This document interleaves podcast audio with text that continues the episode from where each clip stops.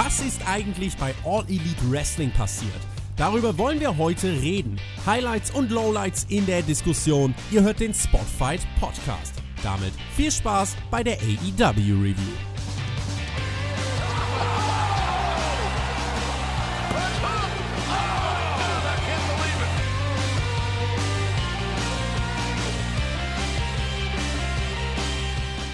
Donnerstagmorgen 6 Uhr und der Nummer 1 Trend auf Twitter in Deutschland Hashtag AEW Dynamite. Ihr hört den Spotify Podcast mit dem Rückblick auf Episode 3 von AEWs Wochenshow. Wir waren in Good Old Philly. Es gab zwei Titelmatches und noch eine ganze Menge mehr. Geht's hier nach dem Start von AEW diese Woche, dann kann ich hier nicht mal meinen Partner vorstellen. Es gab nämlich direkt das erste Drama. Nach dem Feuerwerk zu Beginn betrat dann nämlich SEU die Bühne, die sollten ja gegen die Best Friends antreten. Es gab aber direkt die hinterlistige Attacke der Lucha Bros. Small Package Piledriver auf der Bühne. Ich war noch gar nicht bereit. Da ist hier bereits so viel passiert. Dieses Mal konnten sich äh, nicht mal die Kommentatoren rechtzeitig vorstellen. Ich stelle jetzt meinen Podcast-Partner vor, Deathmatch-Legende Thumbtack Jack, aka Alexander Bedranowski. Und mit der Begrüßung überfalle ich dich direkt mit der ersten Frage. Alex, wie hat dir denn dieser Auftakt von Dynamite gefallen? Das war ja noch mal ein bisschen anders als in den Vorwochen. Mir hat der Auftakt sehr gut gefallen, muss ich sagen, Tobi. Also es war sehr explosiv und die ganze Show stand ja unter dem Motto Tag Team Explosion mit zwei von den Turniermatches und mit noch mehr Tag Team Action, die es an diesem Abend gab. Und ich fand das cool. Ich fand das einen echt coolen Beginn, weil es hat halt wirklich keine 45 Sekunden gedauert. Da gab es den ersten Entrance und ich dachte mir, okay, nice, man startet hier direkt heiß durch. Die letzten Wochen über, da hat man bei AEW ja auch schon immer sehr, sehr schnell die Show eröffnet. Aber da gab es dann zumindest immer noch ein Videopackage vor dem ersten Match. Diesmal hat man wirklich auch darauf verzichtet, startet direkt los, aber dann eben die Attacke von den Lucha Bros, also direkt zum Match, kam es dann doch nicht. JR hat nicht gleich. JR hat dann, äh, als das erste Match dann begann, hat er übrigens dann auch nach acht Minuten erwähnt, Oh, äh, übrigens, wir haben ja auch noch ein Main Event heute. Also auch die Kommentatoren kamen gar nicht dazu, das sonst zu, zu bewerben, wie sie es jetzt die letzten Wochen gemacht haben. Scorpio Sky ist für seinen Partner Christopher Daniels eingesprungen und das Match SCU gegen Best Friends konnte starten. Es ging ja darum, wer in Runde 2 des Tag Team Turniers einziehen würde. Tatsächlich, fast aus dem Nichts konnte SCU das Ganze dann auch sogar gewinnen, nachdem die Best Friends zuvor, muss man ja sagen, weite Teile dominiert hatten. Ähm, Scorpio Sky holte dann den entscheidenden Pin nach einer etwas fehlgetimten Powerbomb-Dropkick-Kombination, ne? Das ist dir wahrscheinlich auch aufgefallen. Das fand ich überhaupt gar nicht schlimm, dass der Finishing Move dann nicht so perfekt funktioniert hat, wie er, wie vielleicht gedacht war. Also ich versuche als ehemaliger Performer Fuck-Ups immer unter einem anderen Licht zu betrachten, nämlich nicht unter dem, was hätte es sein sollen, sondern was war es am Ende. Und auch wenn die Aktion so nicht geplant war und ein bisschen fehlgetimt war, die sah halt trotzdem legitim aus. Also das sah halt trotzdem aus wie ein Move, der dich killt. Äh, auch wenn er irgendwie so ein bisschen schräg und Chaps äh, funktioniert hat. Es war halt trotzdem eine Powerbomb, die Kazarian zeigt. Es war trotzdem dann halt ein Dropkick von Scorpio Sky, anstatt den Knien in den Rücken, was er eigentlich geplant hatte. Mich hat sehr überrascht in dem Moment. Also ich war auch gar nicht bereit, so, oh, was, wie, Finish, wow. Die Crowd war nicht ähm, mhm. wirklich drauf gefasst, dass das das Finish sein könnte. Also die haben da, glaube ich, erwartet, ja, okay, kleiner Botch und jetzt werden sie bestimmt noch mal irgendwie neu ansetzen und ein anderes Finish improvisieren. Ich fand, das hat der Sache, die, die Sache gar nicht gestört, weil am Ende des Tages AW sagt ja immer, sie möchten sehr sports-oriented sein, sie wollen das Ganze wie Sport darstellen. Bei einem echten Sport, bei einem Sport, der nicht abgesprochen ist, da klappt auch nicht alles. In keinem Boxmatch sitzt jeder Punch, in keinem MMA-Kampf sitzt jeder Kick. Also von daher, mich stört sowas nicht. Ich fand's gut, ähm, hat dem Match, finde ich, keinen Abbruch getan, war ein starker Opener. Ich fand's am Ende tatsächlich auch etwas anders als du. Underwhelming, ein Stück weit, jetzt mit deiner äh, Erläuterung klar. Aber äh, ich habe auch so ein bisschen äh, darauf gewartet, so okay, das schaukelt sich jetzt weiter hoch, wann kommt der große Move? Aber okay, so sei es. Scorpio Sky, der wrestelte äh, zwischendurch mit einem Schuh und einer Socke. Die Crowd war richtig laut in diesem Match. Sie haben auch den zweiten Schuh irgendwann zu einem riesigen Pop wieder in den Ring geworfen. Und äh, ich sag mal so, dass SCU nach einer Attacke von den Lucha Bros gewinnt, das lässt sie ja irgendwie doch auch stark wirken. Die Best Friends aber gleichzeitig in diesem Match durch die vielen Dominanzphasen jetzt auch nicht geschwächt. Sie haben halt den Deckel quasi nicht ähm, drauf bekommen. Und ich muss ganz ehrlich aber insgesamt sagen, ich weiß nicht, wann ich das letzte Mal bei einer Wrestling-Show in den ersten 10 bis 15 Minuten so abgeholt wurde. Denn wenn jetzt hier ein neuer Zuschauer einschaltet, der bleibt doch bei sowas noch eher dran als bei anderen Show-Auftakten. Also wenn ich mich jetzt hier hinstelle und eine 20 Minuten Promo halte, ist das Umschaltpotenzial doch eigentlich größer, oder? Ja, also ich würde auch sagen, ein neuer Zuschauer, der durch die Kanäle zappt, den wird das auf jeden Fall in irgendeiner Form intrigen und der wird sich denken, oh wow, was, was ist das denn da? Es ist Action und es ist schnell und ich glaube auch, das Publikum macht einen großen Unterschied, wie sich das Publikum bewegt bei AEW, weil die wirklich sehr aktiv sind. Die sind viel auf den Füßen. Vor allem auch hier am Anfang der Show, die waren direkt heiß. Und da, das alleine zieht dich mit. Also ich meine, dieses Visual von einem Publikum, was so total drin ist und Hände oben und alle sind am Chanten und ähm, da ist viel Energie in dem Raum, viel Energie in der Halle. Und ich glaube, das transportiert sich sehr, sehr gut über den ähm, Bildschirm.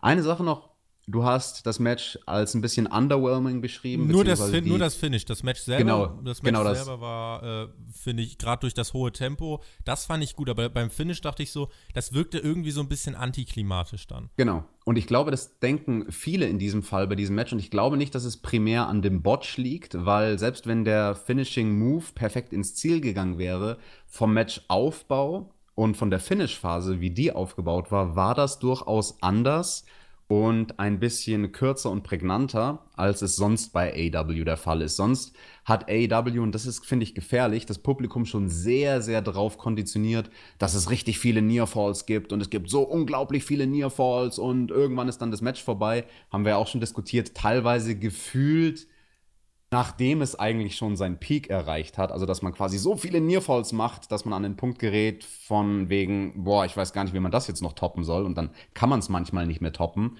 Und das war hier eben nicht der Fall. Hier wurden ein paar Nearfalls gezeigt, das waren wirklich nicht allzu viele. Und im Verhältnis zu dem so typischen AEW Tag Team Match, was sehr actionlastig ist, ging das hier dann doch relativ flott in der Finish Phase zu Ende Finde ich durchaus gut. Ich finde, man sollte das Publikum nicht zu sehr darauf konditionieren, dass jedes einzelne Match bei jeder Veranstaltung 20 Nearfalls hat. Es ging danach in die Werbung und als wir wieder da waren, sahen wir das Entrance-Video von Santana und Ortiz. Deren Team hat scheinbar noch keinen Namen. Sie traten in einem guten alten Squash-Match, Alex, äh, an gegen zwei Menschen in lila Hosen. Santana und Ortiz gewannen nach dem Street Sweeper Ortiz nahm seinen Gegner hoch wie zu einer Powerbomb. Santana flog dann vom Top Rope herbei. Das war eine Art Flipping Neckbreaker Powerbomb-Kombination, wenn man das so nennen kann. Ähm, solider Aufbau und Präsentation äh, eines Tag-Teams, was ja durch die Beteiligung im Inner Circle durchaus noch eine Rolle spielen könnte. Ja, absolut. Zu diesem Match gibt es sonst eigentlich auch nicht viel zu sagen, wie du es schon erwähnt hast, das war ein Squash-Match. Das hatte auch seinen Sinn, Santana und Ortiz, die noch kein Match hatten bei AEW, einfach darzustellen als zwei Killer, als zwei Psychopathen. Das haben sie, finde ich, auch mit ihren Gesichtsausdrücken sehr, sehr schön overgebracht. Und dann, als sie die Halle verlassen haben, da kam ja noch was, weil dann hat sich Chris Jericho auf der Leinwand gemeldet, stellvertretend für die beiden und hat äh, eine Herausforderung ausgesprochen. Erstmal hat er seine beiden Teammitglieder gelobt und meinte dann, ja, die beiden Pitbulls, die wollen bei Fulge gegen die Young Bucks antreten. Und er sprach die Challenge äh, aus. Do you accept the challenge from Le Champion, Bucky Boys? Das, äh, ja, ist jetzt das, was man demnach äh, für den nächsten Pay-Per-View dann äh, am 9. November müsste es sein, auf den Weg bringt. Ähm, ich sehe hier ein bisschen so, wenn ich über das Match nachdenke, wahrscheinlich schon ein Fehler, ähm, eine Ansetzung, die an sich erstmal richtig gut klingt. Wenn ich ein bisschen weiter nachdenke, denke ich mir aber, die Bugs müssen da doch eigentlich verlieren, oder? Ich mache mir wahrscheinlich zu viele Gedanken schon darum. Hm, ich habe mir noch keine Gedanken darüber gemacht. Ja, da möchte ich jetzt eigentlich auch nicht spekulieren. Also beide Ausgänge machen eigentlich Sinn. Santana und Ortiz natürlich dadurch, dass sie assoziiert sind mit Chris Jericho im Inner Circle in dieser Gruppierung muss man sie auf jeden Fall stark halten. Auch im Falle einer Niederlage müssen sie dann irgendwie ihre Heat zurückbekommen. Die Young Bucks, die haben ja ähnlich wie Kenny Omega so diese Story, dass sie ein bisschen in so einem Funk sind in, und, und ihr Momentum verloren haben und relativ viele Niederlagen sammeln. Also denen würde ein Sieg bestimmt auch gut tun. Ja, warten wir mal Vollgear ab. Wir machten dann nicht weiter mit einem Match, sondern mit einem Einspieler. Cody saß äh, in seiner Küche und äh, Brandy Rhodes kam hinzu und ging mit ihm eine Liste durch. Der war aber geistig komplett abwesend, setzte Klaviermusik ein und es folgte dann quasi ein Videopaket zu Cody als Charakter. Wir sahen auch unter anderem Diamond, Diamond Dallas Page, Tony Schiavone und ähm, es setzte irgendwann dramatischere Musik ein. Wir sahen Cody beim Training und MJF kam dann auch zu Wort. Der Kern des Ganzen war quasi, ähm, Cody ist besessen davon, diesen World Title zu gewinnen. Und Alex, ich wusste gar nicht mehr, wie sich das anfühlt, wenn man gar nicht so ein Hype-Video einfach für, für, für eine Fehde vor einem Pay-Per-View für ein Match sieht, sondern wirklich mal vier, fünf Minuten voller Erzählfokus auf den Charakter. Und in dieser Art und Weise und mit dieser Präsentation, ich fand das richtig gut. Ja, das ist gut und das ist anders und ich finde genau dass AEW sowas öfter einsetzen sollte. Das ist ein sehr, sehr schönes Stilmittel, wie du gesagt hast, um nicht zwingend Matches in einem Hype-Video overzubringen, sondern primär Charaktere. Also ich persönlich möchte davon gerne mehr sehen in der Zukunft. Wir hatten dann das Women's Championship Match, was auch noch angekündigt wurde. Rio gewann den Titel ja erst vor zwei Wochen bei Ausgabe 1 gegen Nyla Rose. Nun musste sie ihn verteidigen gegen Britt Baker. Rio konnte sich gerade so mit dem Titel rauswinden. Die Zahnärztin Britt Baker war gerade dabei, die Mandible Claw im Submission Hold anzusetzen, aber Rio konnte das mit einem äh, kleinen Konter in einen Pin ummünzen. Während des Matches war es ja eher ruhig, Alex, aber mit dem Ende haben sie die Crowd dann doch noch ganz gut reingeholt. Wie hast du das wahrgenommen? Ich habe es genauso wahrgenommen. Das war wirklich krass, wie in dem Fall das Publikum dann explodiert ist am Ende. Ich persönlich habe es wahrgenommen als Angst. Also, dass das Publikum wirklich Angst davor hatte, dass es einen Titelwechsel geben könnte, was mir ja zeigt, okay, das Publikum bei AEW hat Riho als Championess akzeptiert, will sie auch weiter in dieser Rolle sehen als Titelträgerin und sie wollten hier wirklich nicht, dass Britt Baker den Titel gewinnt. Es obwohl gab, die ja eigentlich auch Face ist. Es gab ja ähm, wirklich auch richtig, richtig knappe Nearfalls. Also die waren ja teilweise haarscharf. Äh, Turning Point in diesem Match, so habe ich war, äh, das wahrgenommen. Es gab einen Swinging Neckbreaker, anschließend äh, einen Kick und dann eben diesen wirklich haarscharfen Nearfall. Und der hat das Publikum wieder reingeholt. Insofern, ich weiß nicht, kann man an der Stelle auch mal einen Referee loben? Du hast ja, glaube ich, in der letzten Woche war es, auch gesagt, das ist der dritte Mann im Ring. So ein Nearfall als Referee musst du ja eigentlich auch erstmal sellen, oder? Oh ja, absolut. Also, das ist eine hohe Kunst, da alles rauszuholen. Ähm, apropos Referees, es gab auch bei AEW Online dieses Interview von Cody mit ähm, Aubrey Edwards. Die war jetzt zwar in diesem Match nicht der Referee, aber ähm, da gibt es auch diesen fast schon diesen iconic Shot von Aubrey, wie sie bei dem ersten World Title Match einen Nearfall zählt und dann wirklich kollabiert auf der Matte und mit, mit letzter ähm, mit letzter Kraft und total geschockt im Gesichtsausdruck die zwei zeigt und schon so also physically exhausted, so total körperlich am Ende, also als Referee körperlich am Ende, weil sogar sie das Match so anstrengt und da kann man sich dann fragen, wow, dann muss das bei den Akteuren im Ring, bei den beiden Protagonisten, bei den Wrestlern ja noch viel krasser sein. Ja, der Ringrichter ist ähm, ein super wichtiger Mann in dem Fall und Nichtsdestotrotz, dieses Match, ja, wirklich abgeholt hat es mich jetzt nicht. Ich finde, Britt Baker und Riho, die hatten jetzt nicht die großartigste Chemie. Ähm, ja, das Finish war gut, aber der Rest, naja, ich weiß nicht, wie hast du es empfunden? Ich fand auch tatsächlich so, dass die, die Crowd war ja wirklich anfangs sehr leise. Es war so dieser Cooldown, das ist halt der Nachteil, wenn du mit 30 Minuten kompletten Tempo reingehst und dann noch so ein Videopackage mit Cody hinterher feuerst und dann kommt erstmal so ein bisschen äh, Frauenwrestling äh, was doch wirklich sehr langsam auch erstmal ist, wo die Crowd auch nicht sofort drin war. Der Anfang des Matches war auch so ein bisschen, das sollte, glaube ich, so ein bisschen Grappling sein, aber das sah auch nicht nach nichts Halbem und nichts Ganzen aus. Ich muss generell sagen, also die Women's Division von AEW kann, wie ich finde, ganz klar nicht mit der beispielsweise von NXT mithalten und auch nicht mit der von WWEs Main Roster. Und in diesem Match muss man aber trotzdem den Ganzen zugute halten. Sie haben es ja irgendwie geschafft, dass die Fans am Ende des Matches doch noch irgendwas drauf gegeben haben. Das war bei Nyla Rose gegen Rio in Woche 1 ähnlich. Da war es auch erst so ein bisschen, na, was wird denn das jetzt? Das hier war jetzt zum Glück noch ein bisschen kürzer und am Ende hat man dann ähm, die Fans doch noch irgendwie mit reingeholt. Und so wirkt es dann zumindest nicht wie ein kompletter Minuspunkt. Aber das war schon, finde ich, ein spürbarer Cooldown bei dieser Show. Absolut, und man müsste vielleicht vorsichtig sein bei AW mit dem Aufbau der Titelmatches, weil du hast es angesprochen mit Riho, da hatte man, ähm, Entschuldigung, mit Riho und Nyla Rose, da hatte man dieselbe Dynamik bei dem Titelmatch, wie jetzt auch hier. Und aus Worker-Sicht, du hast ja mit Riho jemanden, der sehr erfahren ist, ne? Also die ist Wrestlerin, seit sie neun Jahre alt ist. Daraus könnt ihr machen, was auch immer ihr wollt. Und ähm, hat dann aber Gegnerinnen, die noch ziemlich unerfahren sind und die dann vielleicht auch, Nyla Rose, Britt Baker, Probleme damit haben, ein längeres Match zu worken. Und also aus meiner Sicht ein Ansatz wäre es, wenn man Riho gegen sehr grüne Gegnerinnen steckt. Und die meisten, wie du es gesagt hast, bei AW sind einfach nicht auf dem Level wie bei WWE mit ihren verschiedenen Brands. Ein Ansatz wäre es, diese Matches einfach kürzer zu halten. Ähm, da nicht so auf, auf Grappling zu gehen. Wenn, wenn die Ladies das nicht beide gut beherrschen, dann wird es nicht gut ausschauen. Und vielleicht wäre es ein besserer Approach, dann einfach zu sagen, hey, vier, fünf Minuten Match, schnell, actionlastig. I don't know.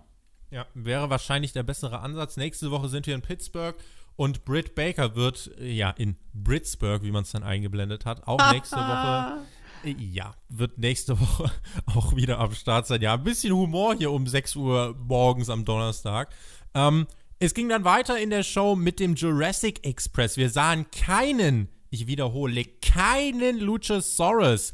Er ist, wie wir dann gelernt haben, aufgrund einer doch ein bisschen schwerwiegenderen Augenverletzung in stationärer Behandlung im Krankenhaus. Wir wissen jetzt nicht, ob das Work war oder Story wie dem auch sei, vielleicht erfahren wir das noch. Der Dschungel trat an gegen die Maskenmänner, gegen die Lucha Bros. Wir erinnern uns an den Anfang der Show und die Attacke gegen SCU.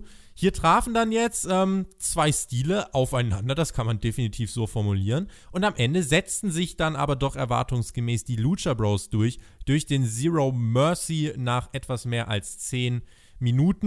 Lief dieses Match so, wie du es erwartet hast?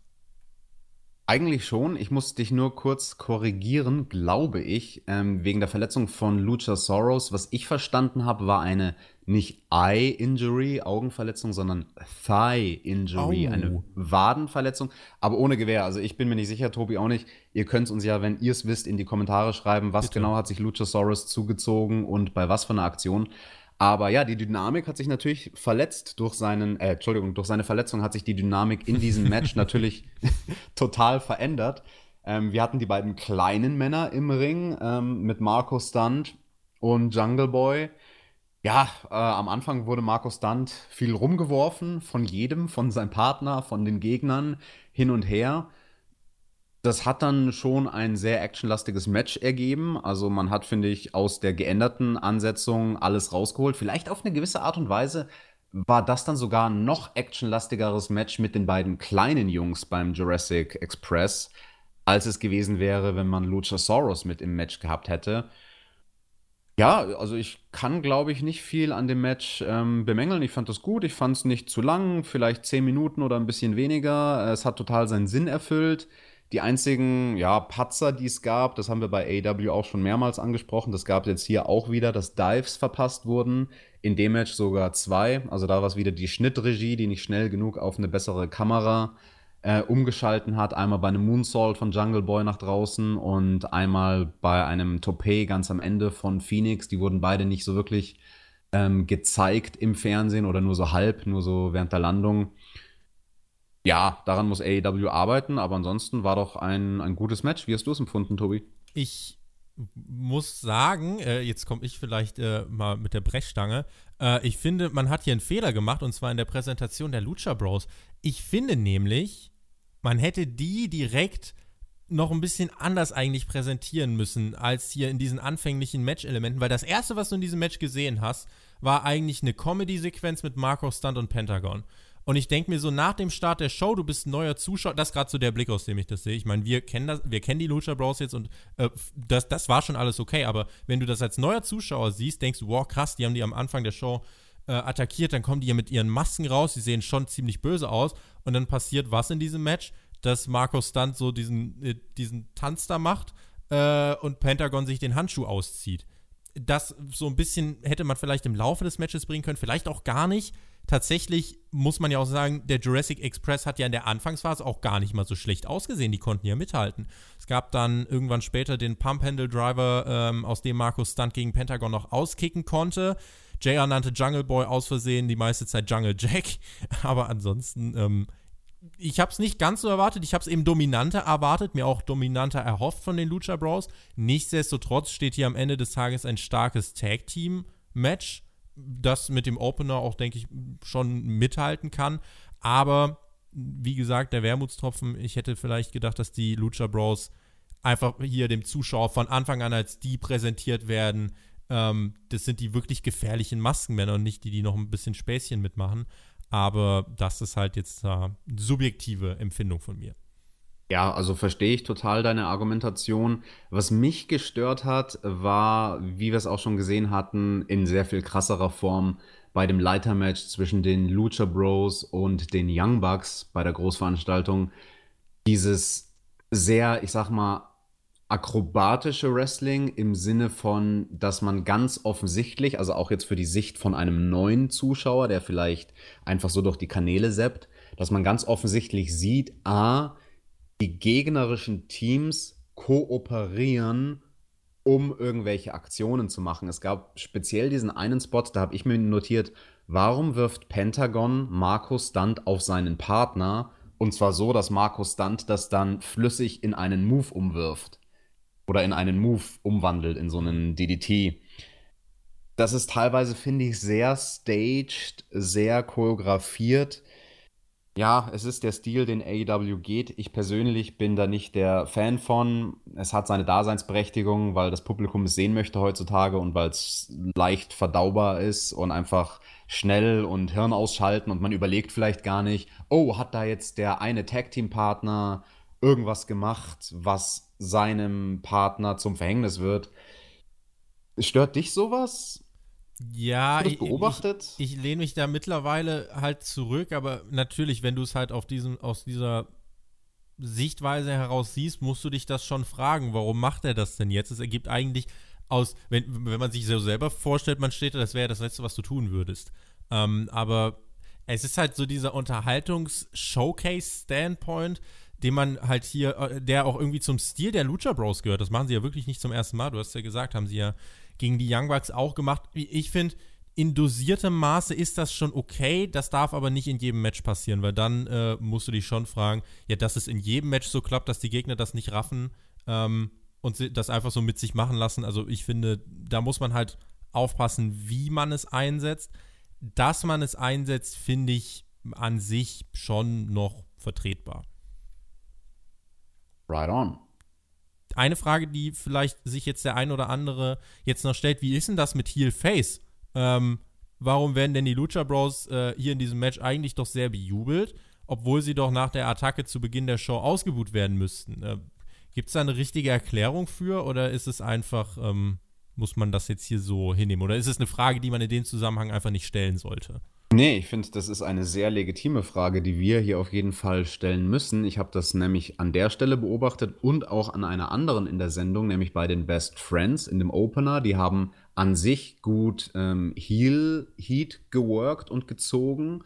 Also haben da wirklich den ähm, einen Gegner, also nicht eliminiert, was ist das Wort, wonach ich suche, isoliert. Und also ganz klassisch für, für, für ein Tag-Team-Match ähm, wie Heels gearbeitet, zumindest in der mittleren Phase vom Match. Dann aber am Ende vom Match, wo sie ein paar Minuten vorher ausgebuht wurden, am Ende vom Match machen sie spektakuläre Aktionen, Dives aus dem Ring, machen ihre Best Friends Umarmung und sind Babyfaces. Mhm. Und genau so eine Dynamik hatte man hier, wie du es gesagt hast, auch bei den Lucha Bros am Anfang der Sendung. Das fand ich sehr cool, dass sie da ausgebuht wurden, also dass das Publikum nicht reagiert hat mit Yay, da sind die Lucha Bros, die mögen wir. Oh, sie attackieren da jemanden äh, hinterhältig, was eigentlich gemein ist. Aber egal, wir mögen sie trotzdem, sondern nee, das Publikum hat sie am Anfang wirklich ausgebuht. Aber dann wurden die Lucha Bros hier in diesem Match wieder Babyface-mäßig abgefeiert. Ja, schwierig. Ähm ist es vielleicht so, dass das AEW sagt, äh, das ist halt ein Turnier und äh, die Ansetzungen werden nicht nach gut böse gemacht, sondern es wurde halt irgendwie gelost und deswegen müsst ihr das jetzt hinnehmen? Oder weil ich suche so ein bisschen nach einer Erklärung, weil es ja jetzt auch nichts ist, was sich nur spezifisch auf diesen Fall hier anwenden lässt, sondern ich finde, das zieht sich schon so durch diese drei Wochen, dass es nicht immer so ist, dass du ganz klare Heel-Face-Position hast. Klar, bei der Hauptstory mit Elite gegen Inner Circle hast du diese ganz klare Aufteilung. Aber ansonsten, ich könnte jetzt dir zum Beispiel nicht äh, sagen, ob zum Beispiel ähm, Moxley, ob er jetzt ein klarer Face oder ein klarer Heel ist. Also er ist halt einfach ein Badass. Ich finde, dass AEW da eben so oft zwischen den Rollen unterwegs ist und sich da nicht festlegen möchte. Ich würde ihnen aber unterstellen, dass sie das bewusst nicht machen. Das, ja, absolut. Das, das funktioniert aber, glaube ich, langfristig nur dann, wenn trotzdem jeder Charakter für sich irgendwie steht und nicht alles zu einer grauen, ununterscheidbaren Masse ähm, wird. Denn wenn du einen Charakter hast, der einfach äh, für sich genug Strahlkraft hat äh, und seine Handlung selbst mit seinem Charakter äh, begründen kann, dann ist das okay. Dann lassen sich gute sowie schlechte Taten erklären. Wenn aber einfach jemand am Anfang der Show böse ist und im Laufe der Show dann gut ist, ohne dass man es irgendwie zuordnen kann äh, zu einer charakterlichen Facette, dann wird es gefährlich, finde ich. Du hast was sehr Wichtiges gesagt, Tobi. AW macht das natürlich bewusst. Also sie haben das ja auch schon nach außen hin kommuniziert. Sowohl Cody als auch äh, Tony Khan haben gesagt, ja, das Publikum soll schon selbst entscheiden, wen es mag, wen es ausbuhen soll. Wir wollen ihnen da jetzt nicht äh, zu sehr was vorschreiben. Das ist ja generell heutzutage ähm, im modernen Wrestling, also auch an anderen Orten, bei anderen Ligen, ein Thema, dass das Publikum, wenn man ihm zu sehr vorschreibt, wer ist Heel, wer ist Face, dann fühlt sich das Publikum vielleicht in gewisser Form verarscht und sagt so, hey, nee, ich, ich will nicht, dass ihr mir was vorsetzt, ich möchte selbst entscheiden wollen. Hier bei AEW macht man das im anderen Extrem. Man lässt dem Publikum die maximale Freiheit zu entscheiden, wen es bejubelt und ähm, gibt dem Publikum quasi, ich sag mal, sehr wenig Hilfeführung dadurch, dass man die Charaktere in vielen Graustufen präsentiert.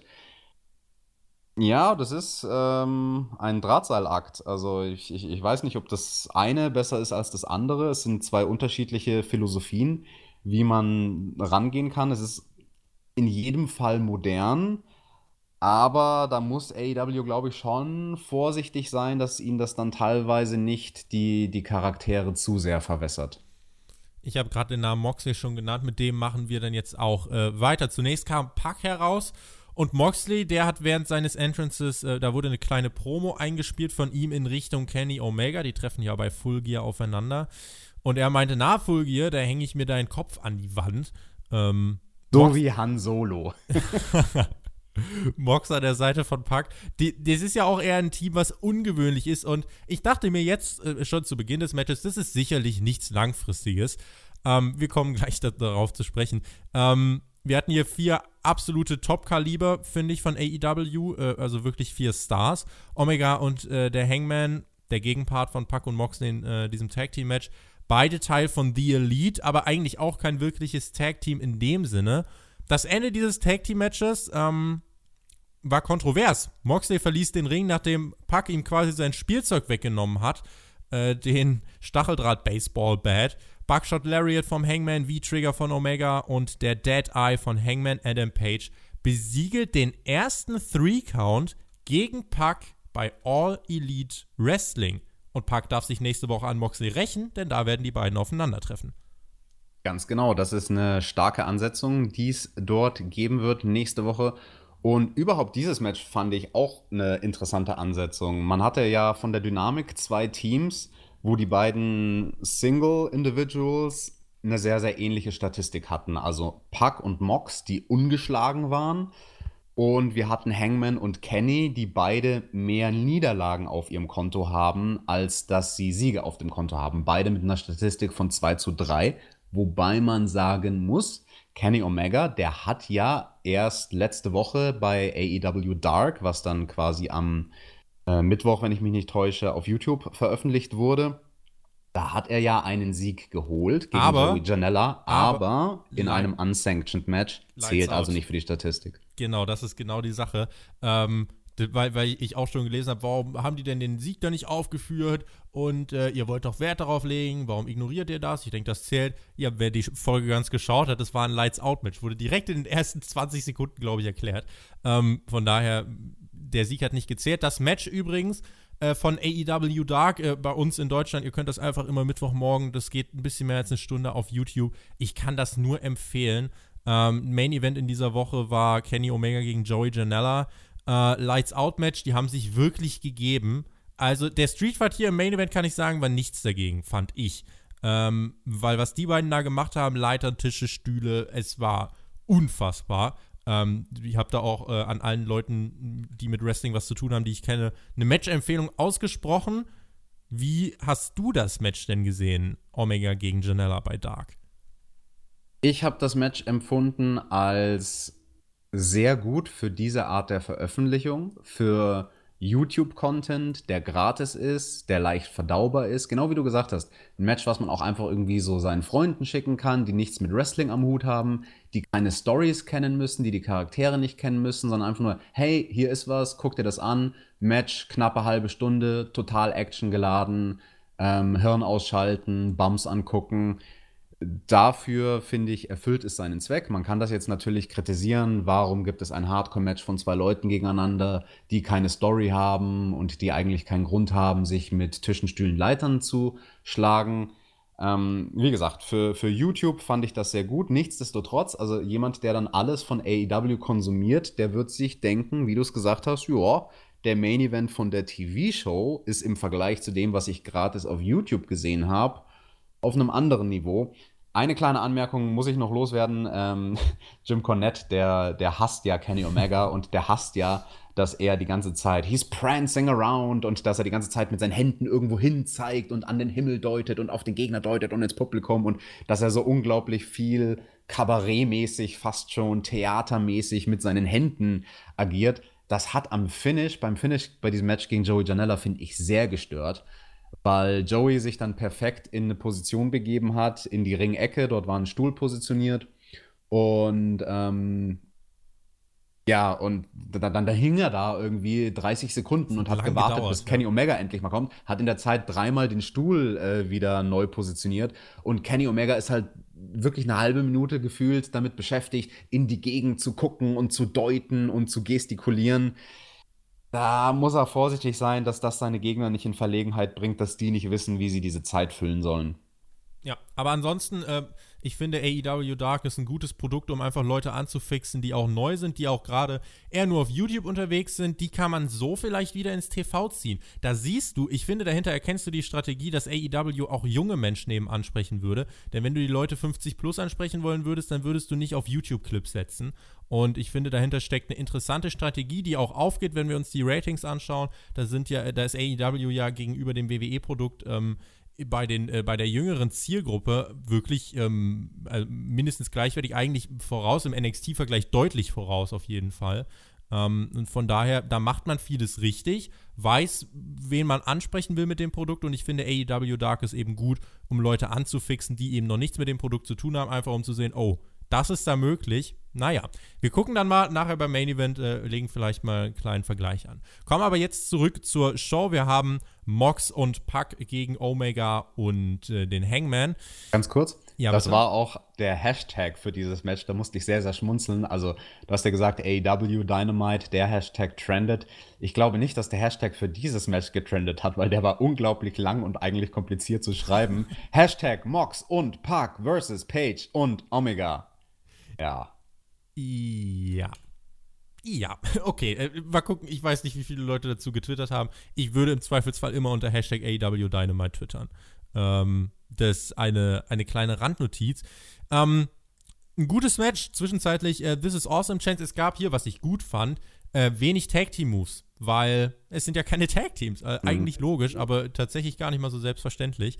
Ähm, das Tempo für ein Tag-Team-Match, auch gerade im Vergleich mit den anderen beiden, die wir schon bei der Show gesehen haben, eher moderat gewählt, was ich aber auch logisch finde. Ähm, Omega und Moxley standen dann eben nach etwas mehr als 10 Minuten face-to-face -face im Ring. Es gab einen Vorgeschmack auf Full Gear, beide griffen unter den Ring und Kenny holte den Stacheldrahtbesen, Moxley den Stacheldraht-Baseball-Bat. Der Referee hat gesagt, Leute, damit habe ich nichts zu tun, ging aus dem Ring. Puck nahm dann Moxley, nachdem der eigentlich schon mit der Unterseite des Baseballbats zugeschlagen hatte, nahm Puck Moxley den Schläger aus der Hand und meinte, Junge, denk doch mal nach, willst du disqualifiziert werden? Moxley zeigte den Mittelfinger, teilte den Paradigm Shift gegen seinen Tag Team Partner aus und ist gegangen. Und Re äh, den Rest des Matches äh, habe ich ja gerade schon erwähnt. Das führt man also fort und das war dann auch jetzt quasi dann der Aufbau für, wie ich es gerade gesagt habe, das Match in der kommenden Woche, Pack gegen Moxley. Ich fand das sehr, sehr gut gemacht, diesen ganzen Moment mit den Waffen und dass Pack dann seinem Partner die Waffe wegnimmt und ihn schimpft von wegen, ah, was, was, was denkst du dir denn? Wir werden am Ende noch disqualifiziert. Wobei ich nicht weiß, die hatten wieder diesen glatzköpfigen Ringrichter, der, des, der disqualifiziert niemanden. Wir haben, äh, ganz kurzer Einwurf, bei Being the Elite jetzt bei der neuesten Ausgabe wurde äh, zum Beispiel, wenn du dich, glaube ich, an die erste Woche äh, genau. erinnerst, da gab es ja auch gesehen, den ja. Eingriff, genau. Und da hat er äh, gesagt, ja, ich kann ja nicht bei jeder Kleinigkeit den Matchfluss unterbrechen, so oder so ähnlich. Er möchte ein, er möchte das Ganze keep flowing. Also, genau, und dann hat er gesagt, der Ringrichter, keiner will sehen, dass der Main Event durch eine Disqualifikation endet. da Nun, hat er ja auch irgendwo recht. Es war ja kein Hell in a Cell Match, Gott sei Dank. Was? Aber damit wollen wir hier nicht anfangen. Wir sind bei AEW, lieber Tobi. Nee, diesen Moment fand ich schön gemacht zwischen Moxley und Puck. Äh, die ganze Dynamik war cool. Moxley als unberechenbarer Charakter. Ich musste schmunzeln. Das hatte dann so ein bisschen die Dynamik von wegen, ach Menno, ich darf nicht mit meinem Lieblingsspielzeug spielen. Doch, dann gehe ich lass mich in Ruhe. Mittelfinger. Kleine Logiklücke vielleicht an dieser Stelle. Man hat hier das Match vor dem Main Event. Der Main Event, der ja dann ein Streetfight sein sollte. Man packt hier schwere Kaliber aus mit Stacheldraht umwickelte Gegenstände, die Pack dann aus dem Ring rauswirft, neben den, neben den Ring.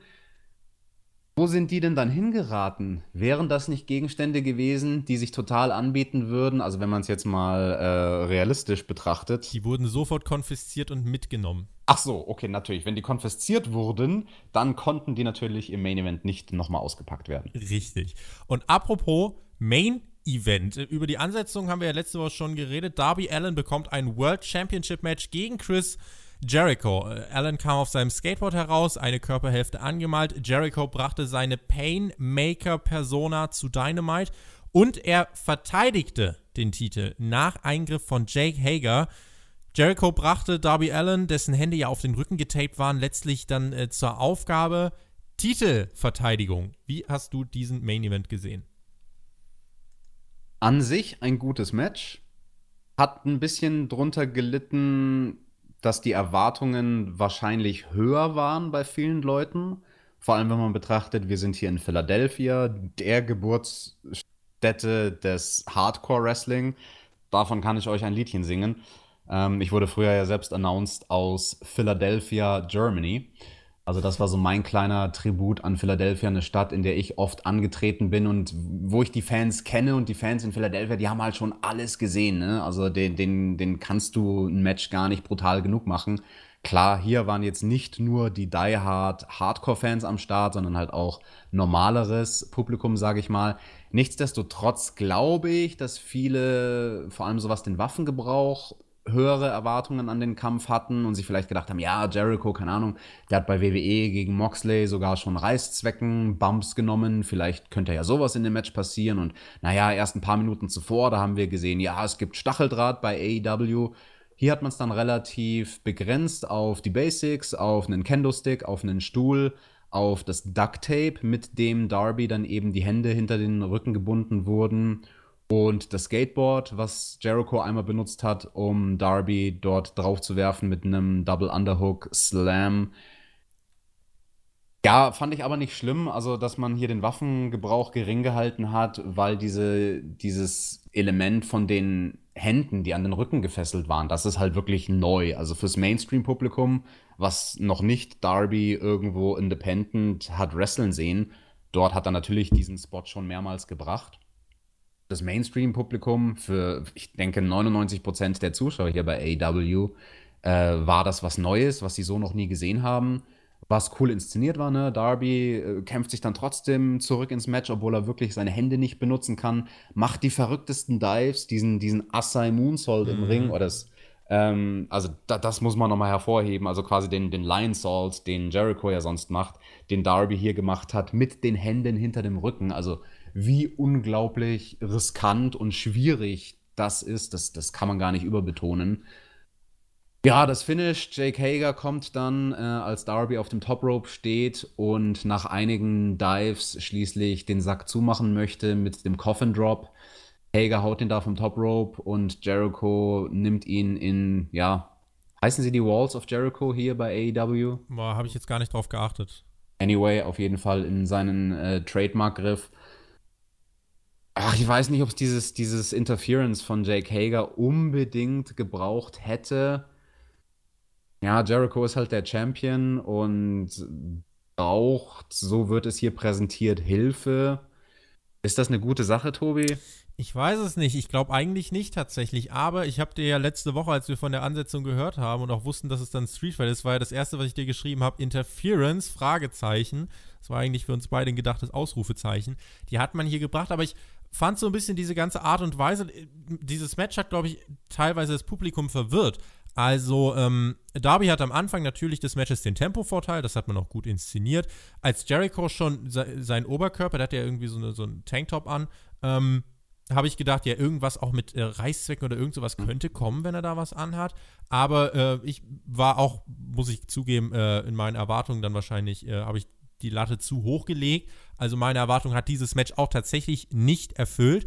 Und dann zwischendurch habe ich mir die Frage gestellt, äh, warum zählt Aubrey Edwards bei Jericho's Walls of Jericho den Five Count an?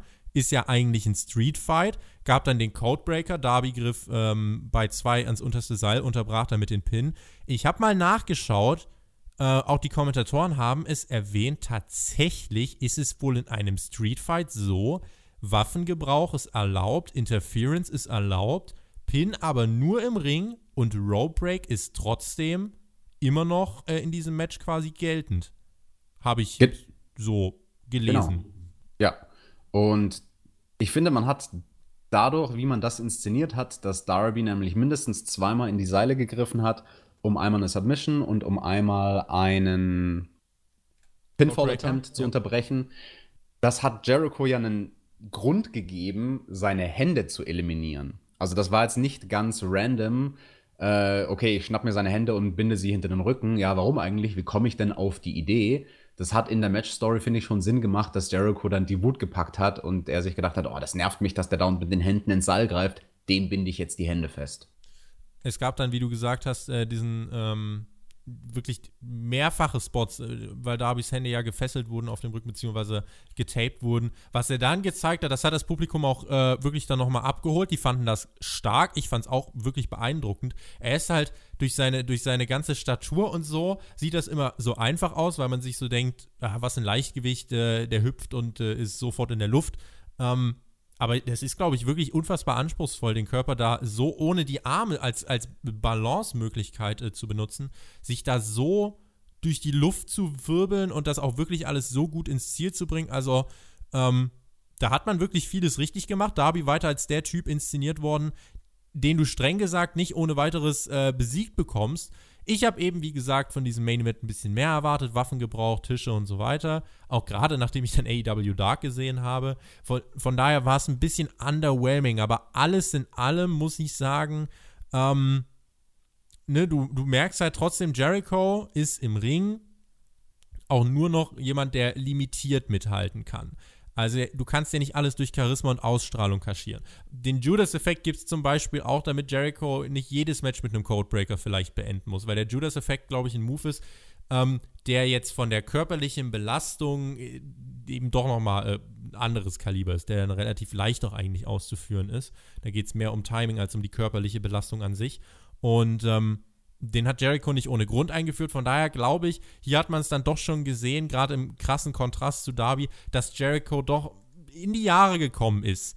Das war aber alles in allem trotzdem nicht schlecht. Wir haben den Fehler gemacht und ein bisschen zu viel erwartet.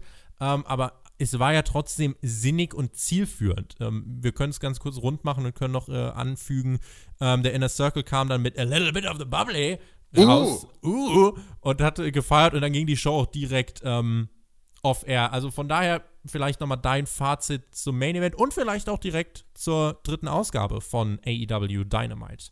Also Jericho, ja, vielleicht ist er in die Jahre gekommen, aber die Art und Weise, wie er wrestelt, hebt sich halt ab von allem anderen, was du bei AEW siehst. Und du hast gesagt, ja, man kann nicht alles kaschieren durch nicht nur Star Power. Das ist ja bei ihm noch mehr als nur Star Power. Er hat ja wirklich so eine einmalige Ausstrahlung, also das habe ich gemerkt hier auch wieder beim Entrance von Jericho, das ist einfach, das fühlt sich groß an. Also das fühlt sich Next Level an im Vergleich zu allen anderen, die du sonst bei AEW siehst. So wirklich, wow, hier kommt ein richtiger Megastar in die Halle. Die anderen sind vielleicht Superstars oder Superstars, die gerade aufgebaut werden, aber Jericho ist ein Megastar. Von daher finde ich das total gut, dass seine Matches nicht versuchen, den AEW-Stil zu gehen. Und ich fände das sehr komisch und überhaupt nicht zielführend, vor allem er als Champion, Le Champion, wenn er versuchen würde, hier den, denselben Stil wie die Young Bucks zu wresteln, zum Beispiel,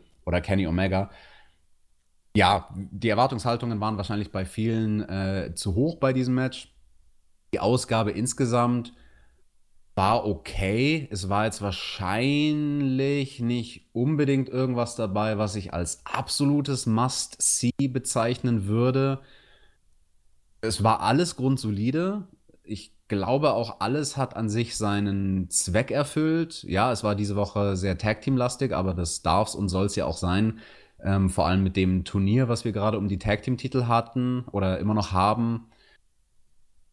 Ja, unterm Strich gut. Fragezeichen. Also ich, ich glaube, mein Bauchgefühl würde sagen, ja, das war eine gute Show. Es war jetzt keine extremst gute Show. Wir sind gespannt darauf, wie ihr es bewertet. Das könnt ihr natürlich hier auch ähm, auf YouTube dann zum Beispiel machen. In der Umfrage klickt da mal drauf, rechts oben auf, auf den Infoknopf und sagt uns, wie fandet ihr diese Show? Tobi, dein Fazit? Ich fand die ersten 30 Minuten richtig, richtig stark. Ähm, das Frauenmatch war dann bis auf die letzten zwei, drei Minuten eher unspektakulär. Danach fand ich aber, wurde es wieder besser. Also ähm, das Tag Team Match mit Moxley fand ich gut. Das hat auch äh, erzählerisch was nach vorn gebracht, hat womöglich den Main Event für nächste Woche aufgebaut oder einen der Top Matches dann für die kommende Woche. Ähm, das macht AEW ja gern. Äh, was heißt gern? Also, sie machen es ganz einfach so, dass sie eigentlich die komplette Matchcard im Laufe der Woche äh, schon auf Social Media bekannt geben.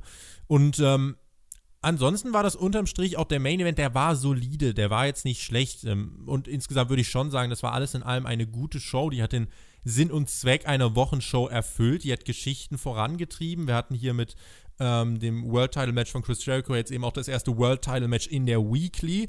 Wird auch nicht das letzte gewesen sein.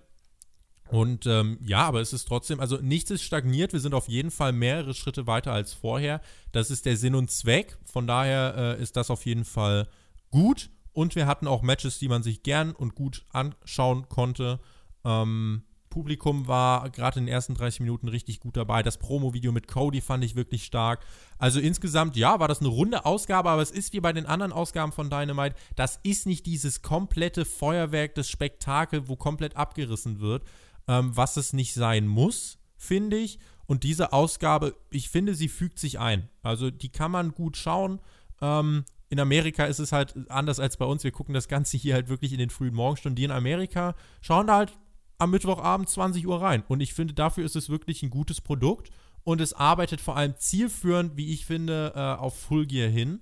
Und ähm, auch wenn wir jetzt hier keinen direkten Cliffhanger hatten, ähm, gibt es ja dann doch trotzdem schon ein paar Argumente, warum man sagt, man will nächste Woche einschalten. Tag Team Turnier geht weiter, Pack gegen ähm, Moxley hast du angekündigt, also da gibt es ja doch ein bisschen was, wo wir uns darauf freuen können nächste Woche. Und du hast gesagt, es gab hier eben nicht den direkten Cliffhanger, zumindest keinen Cliffhanger am Ende der Show. Das wiederum fand ich gut, dass man sich da abgehoben hat von den ersten beiden Episoden, wo es dann am Ende ja sehr, sehr wild wurde und sehr extremes Booking mit richtig vielen Eingriffen und sehr vielen Storylines, die miteinander verknüpft wurden und im Vergleich dazu fand ich das absolut legitim, jetzt mal ein anderes, ein schnelleres, ein klareres Ende der Show zu haben. Mich würde es sehr interessieren und ich bin sicher, Tobi, dich auch. Wie habt ihr es denn empfunden? Schreibt uns das bitte in die Kommentare. Das würde mich wirklich sehr, sehr interessieren. Wie habt ihr diese dritte Ausgabe von Dynamite empfunden? Wie würdet ihr sie einschätzen im Vergleich zu den beiden Ausgaben, die wir bisher schon hatten? Ich finde es gut auf jeden Fall, dass wir bei AEW sehen, dass sie in der Lage sind, Shows unterschiedlich zu strukturieren. Weil diese Show war insgesamt in der Struktur zum Beispiel anders als letzte Woche. Der Start war anders, das Ende war anders. Und ich finde, das ist gut, dass man früh beweist, ey, das läuft ja nicht jede Woche so, dass es am Ende einen Brawl gibt. Also das ist genau das, was du gesagt hast, würde ich mich ähm, anschließen. Der größte Minuspunkt, den ich eigentlich sehe bei AEW, sind pro Woche tatsächlich leider die Women's Matches. Die sind immer so, ich denke mir, wenn die nicht da wären, dann würde das vielleicht den Eindruck der Show noch mal ein bisschen nach oben ziehen, ist jetzt nur gefühlt, aber wie dem auch sei. Wir sind da wirklich gespannt, was auch ihr schreibt. Vielen lieben Dank fürs Zuhören. Das war die Review zur AEW Dynamite Episode 3. Danke an dich, TJ. Das hat Spaß gemacht. Und äh, ich würde sagen, damit schicken wir euch in die Restwoche. Ist ja bald Wochenende. Und ähm, dann gibt es auch morgen die NXT-Review von äh, Shaggy und Mac übernehmen, das meine ich. Und ja, Samstag dann SmackDown, also der Spotify-Podcast, wie ihr es gewohnt seid. Der rollt und rollt. Ich gebe die letzten Worte an TJ. Nochmal vielen lieben Dank an alle Zuhörer. Schaut vorbei auf iTunes, gebt uns dort gerne Bewertung, kommentiert dieses Video, abonniert den Kanal, wenn ihr es noch nicht getan habt. Auf Spotify könnt ihr uns auch hören. Das war der Werbeblock. Jetzt kommt Alex mit seinen Schlussworten. Ich bin raus, macht's gut, auf Wiedersehen. Tschüss. All you AEW fans out there, all of you, you are perverts. What's wrong with you? Cheering a Japanese schoolgirl like Riho and Kenny Omega. You're the biggest pervert of them all. Apparently, you got a fetish for Japanese schoolgirls. And you fans like to cheer her opponent too, Britt Baker. Hmm, I couldn't help but notice she's a dentist Thank you for reminding me over and over again, Tony Schiavone and Jim Ross. So, you people, uh, you like schoolgirls and you like dentists, huh? I already made Kyrie Sane a champion, so that's my schoolgirl for you. But I think, I think I'm gonna need a dentist too. Kane! Kane, come here! I need you because the draft is not over. I'm bringing back my dentist. AW, you got the prettiest dentist of them all. I'm giving you the ugliest dentist of them all because Dr. Isaac Yankum, he's coming to NXT.